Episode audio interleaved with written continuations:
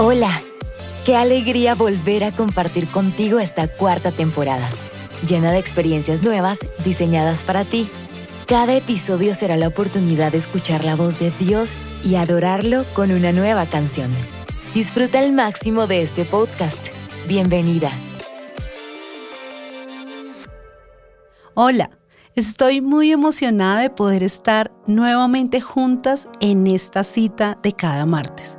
Espero que puedas acompañarme cada día para que podamos aprender juntas todo lo que el Señor quiere hacer con nosotras. No se imaginan cuánto luché en escribir este nuevo episodio. Dios ya me dio varios temas para este nuevo tiempo, que estará cargado de estudiar la palabra de Dios juntas y de canciones que nos van a edificar.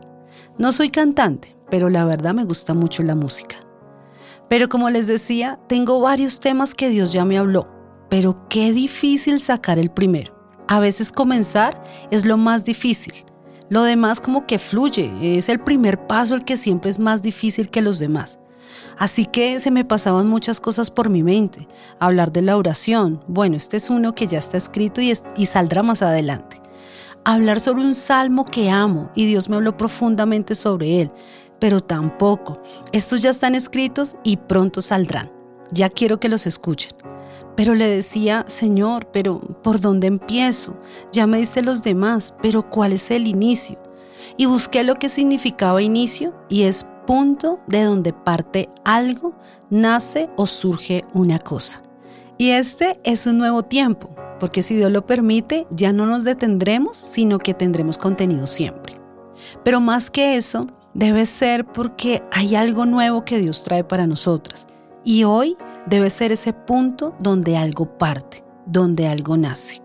Y hay un punto donde todo tiene que partir.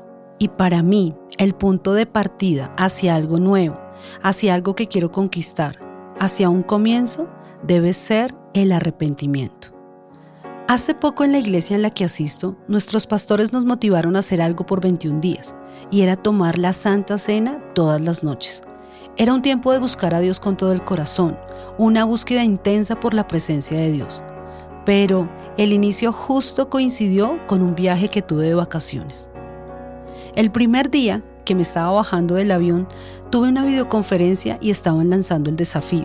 Yo estaba en otro país y la verdad no tenía muchos datos. El Señor me dijo, tranquila, Disfruta de tus vacaciones porque quiero que hagas este desafío de tomar la Santa Cena cada noche con todo el corazón. Y yo te estaré esperando, lejos de imaginarme lo que iba a significar en mi vida. Estuve mis días de vacaciones. La verdad me recargaron mucho, me desconecté y lo mejor es que en Estados Unidos se anda sin tapabocas. ¡Qué libertad! Bueno, sé que alguno de mis episodios más adelante saldrán mis anécdotas del viaje. Pero ahora concentrémonos y no pensemos en la playa, en la arena blanca, en los parques de Disney, en las montañas rusas. No, mejor, no, concentrémonos. Llegué del viaje y empecé este desafío. No como algo impuesto, no, era algo que era como si mi alma y mi espíritu gritaran porque lo hiciera. Para quienes quizás me escuchan y no saben de qué hablo, Jesús enseñó en la última reunión que tuvo con sus doce, Él preparó una cena especial. Era una cena de despedida. Los discípulos no se imaginaban lo que vivirían unas horas después, pero Jesús sí sabía exactamente lo que iba a ocurrir. Él iba a ser traicionado, entregado a la cárcel, golpeado, iba a convertirse en el Cordero que se presentaría una vez y para siempre para el perdón de los pecados de la humanidad. Él no solo iba a llevar los pecados de la generación en la que murió, no, iba a llevar el pecado desde Adán, el de su generación y las generaciones venideras en las que estamos incluidas por gracia hasta la fecha de su segunda venida. Así que esa última reunión era muy especial. Estando frente a sus doce les dijo, no se imaginan hace cuánto tiempo quería compartir este tiempo con ustedes. Comieron, fue una noche de compartir, de hablar, de dejarles muchas enseñanzas. Y cuando ya estaba llegando casi al final, de un momento a otro Jesús toma un trozo de pan, lo mira y lo parte por la mitad en presencia de sus discípulos. Comenzó a partirlo y repartirlo entre sus discípulos. Hasta ahí todo bien. Pero de un momento a otro dice, este es mi cuerpo, que por vosotros es entregado. Los discípulos no alcanzaban a entender lo que estas palabras significarían. Luego toma una copa en la que hay vino y dice, esta es mi sangre, que será derramada por todos ustedes para el perdón de los pecados. Todos tomaron de la copa y comieron del pan, y luego Jesús dice, hagan esto todas las veces que quieran y anuncien que pronto vendré por segunda vez. Esto es tomar la Santa Cena, tomar un trozo de pan o una galleta y tomar un poco de vino, pero entendiendo que estamos comiendo el cuerpo y bebiendo la sangre de Jesús para el perdón de nuestros pecados y conmemorando hasta que Él regrese de nuevo. Así que desde el primer día todo fue impresionante. Era solo tomar el pan en mi mano y sin saber por qué, las lágrimas comenzaban a salir. Era impresionante sentir a Jesús a tu lado y tomar esa copa con temor y temblor, entendiendo el significado de ese pan y ese vino. Yo estaba colocándome a cuentas con Él y en oración le dije, Señor, santifícame, saca de mí todo lo que no te agrada, límpiame. Siempre he orado así, pero nunca tomando la Santa Cena cada noche. Y Dios de verdad, como me lo dijo en el viaje, tranquila, disfruta, que yo te estaré esperando. Y aquí Él me estaba esperando para escuchar esto de mí porque si hay alguien que sepa lo que hay en lo más profundo de nuestro corazón, de nuestra alma y de nuestro espíritu, es aquel quien nos creó. Empezó con un sentimiento de querer estar en una comunión profunda, pero seguido de un sentimiento de arrepentimiento. Pero aunque digo sentimiento, no tiene nada que ver con las emociones, es más una convicción de pecado que me invadió. Ay, lo siento, no sé cómo explicarlo con palabras. Es como si te sintieras observada y expuesta a la luz. Todo lo que hemos querido ocultar, consciente o inconscientemente, estaba ahí, evidente, transparente, y no tienes a dónde ir, porque Él está frente a ti mostrando tu pecado y viendo todo lo que te avergüenza. Es una mirada de amor, pero con firmeza. ¿Sabes quiénes experimentaron esa mirada? Adán y Eva tan pronto comen del fruto prohibido, dice que sus ojos se abrieron y se dieron cuenta que estaban desnudos. O sea, ellos siempre estaban desnudos delante del Señor, pero la diferencia era que ahora habían pecado y tenían vergüenza porque la mirada de Dios traspasaba sus vidas, se evidenciaban sus intenciones. No solo físicamente estaban desnudos, sino espiritualmente frente a su Creador. El Salmo 33, en el verso 13 al 15, dice, El Señor mira desde el cielo y ve a toda la raza humana. Desde su trono observa a todos los que viven en la tierra. Él hizo el corazón de ellos, así que entiende todo lo que hacen.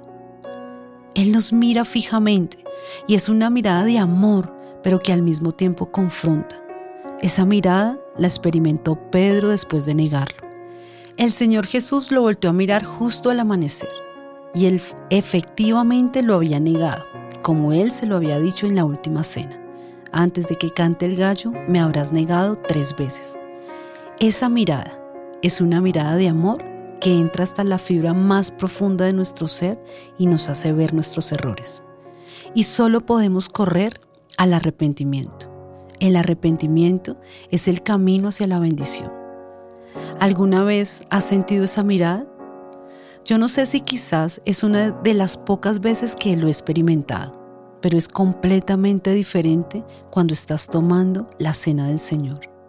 El arrepentimiento vuelve tu corazón de carne. El arrepentimiento te vuelve la sensibilidad al Espíritu Santo. El arrepentimiento es el inicio, es el punto de partida para este nuevo tiempo. Este es el tiempo para iniciar de nuevo y la mejor forma de hacerlo es con arrepentimiento. Pero quiero también contarles que el arrepentimiento trae respuestas inmediatas. Cuando empecé a ser confrontada, no fue tanto con cosas externas, no, les confieso, fue directamente al corazón, fue con mi interior, con mi orgullo, con mi autosuficiencia, con mi ego, con aquello que batallamos y que a nadie le decimos. Les cuento que empecé a sentirme que Dios estaba tratando conmigo. Y yo sé cuando el Señor empieza con su cincel a quitar todo lo que es desagradable y empieza a pulir nuestro carácter.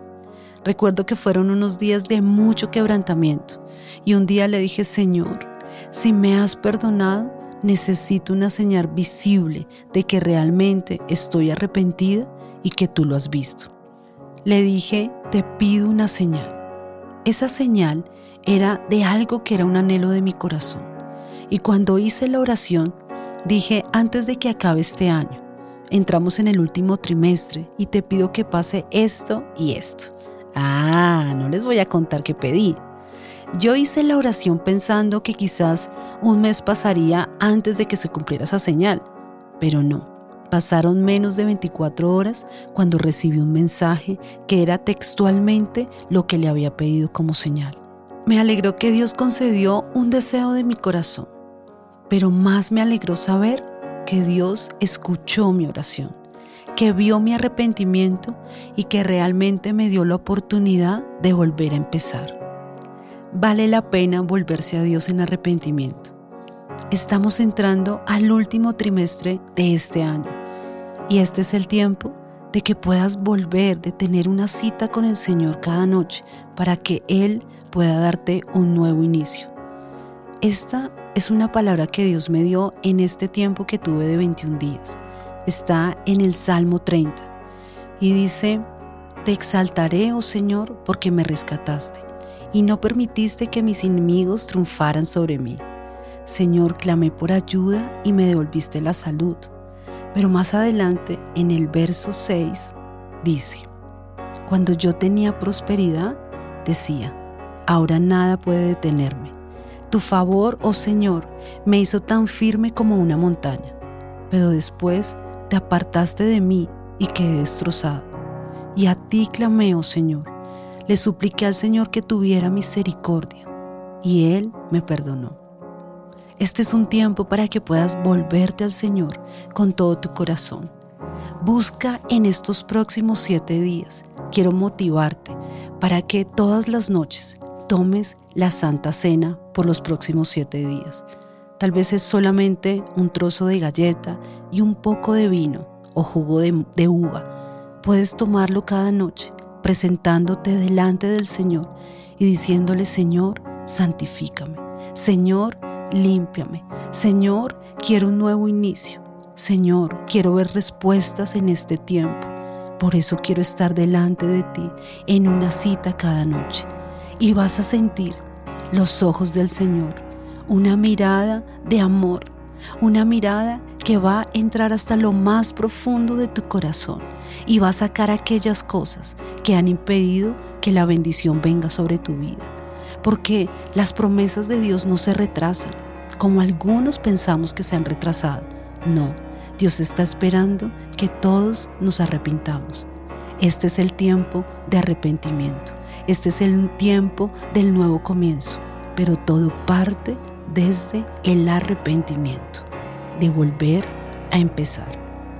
Por eso quiero motivarte que te tomes los próximos siete días. Es algo voluntario, es de verdad si quieres y anhelas ese punto de inicio. Toma todas las noches por los próximos siete días una santa cena en arrepentimiento y te darás cuenta que Dios se sentará a tu lado, que Jesús estará ahí mostrándote lo más profundo de tu corazón para traer un cambio que traerá bendición a tu vida. Espero que puedas hacer este desafío con todo el corazón, que puedas permitirle al Señor que limpie y santifique lo más profundo de tu ser y Dios estará contigo. Gracias por acompañarme en esta nueva temporada. Aprendamos juntas y sé que Dios tiene grandes temas para nosotras en este tiempo y quiere que pasemos a un nuevo nivel. Dios las bendiga y nos escuchamos pronto. Gracias por escuchar este episodio. Permanece conectada a esta nueva temporada.